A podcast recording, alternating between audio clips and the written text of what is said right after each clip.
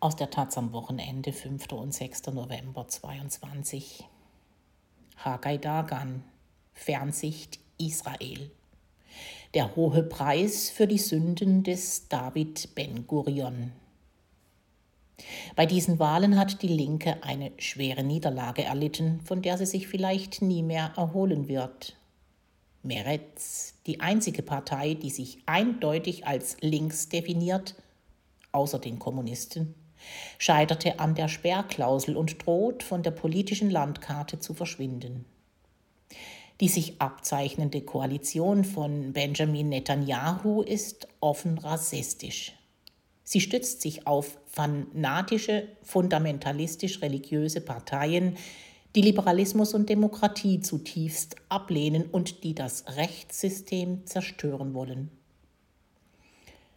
Um zu verstehen, wie das passieren konnte, tut ein Blick in die Vergangenheit Not. Der Hauptschuldige ist David Ben Gurion. Israels erster Regierungschef pries das, was er als Staatlichkeit bezeichnete, und unterband Strömungen, die seiner Meinung nach die Staatlichkeit bedrohten. So entschied er bereits in den 1950er Jahren, das unabhängige Bildungssystem der Arbeiterpartei einzustellen. Damit verlor die sozialistische Bewegung die Möglichkeit, die eigenen Werte an die Jugend weiterzugeben. Dem entgegen rührte Ben Gurion das unabhängige orthodoxe Bildungssystem nicht an. Die ultraorthodoxen Rabbiner durften ungehindert Hunderttausende Schüler nach den eigenen fanatisch-religiösen Vorstellungen erziehen und so eine riesige Öffentlichkeit schaffen, die die von Ben Gurion als so wichtig empfundene Staatlichkeit komplett ablehnten. Zusätzlich befreite Ben Gurion die orthodoxen Staatsbürger von der Wehrpflicht. So wuchs eine Bevölkerung, die sich faktisch wie ein Staat im Staate verhielt, eine Gesellschaft innerhalb einer Gesellschaft. Unter der Regierung von Menachem Begin und später auch unter Netanyahu gesellte sich der Sektor der verbitterten, frustrierten Juden dazu, deren Familien aus muslimischen Ländern nach Israel ausgewandert waren und die sich nicht mit den bis in die 1970er Jahre vorherrschenden Werte der Moderne und der Säkularität identifizierten. Erschwerend kommt die demografische Entwicklung hinzu. Die religiöse, konservative und ärmere Bevölkerung wächst deutlich schneller als die säkulare, liberale und etablierte. All das macht sich an den Wahlurnen bemerkbar. Demokratie kann bisweilen eine fürchterliche Angelegenheit sein. Parallel zum ständigen Erstarken der religiösen Rechten, die immer radikaler wird, dümpelt die Linke seit Jahrzehnten unentschlossen vor sich hin. Das fängt an mit der warmen Ecke, die den Orthodoxen im Herzen von Ben Gurion vorbehalten war.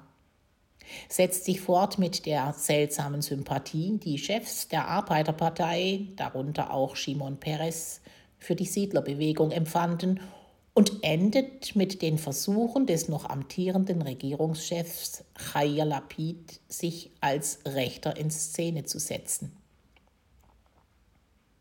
Im Wahlkampf war nahezu keine klare linke Stimme zu hören, keine kompromisslose.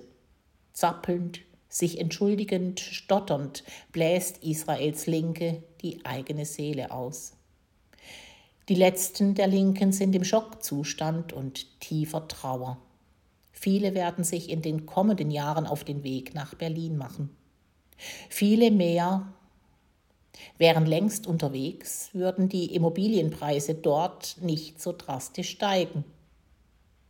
Was bleibt? Israel wird nicht mehr die einzige Demokratie im Nahen Osten sein, wie Netanyahu gern betont, sondern eher eine Theokratie mit diktatorischen Zügen.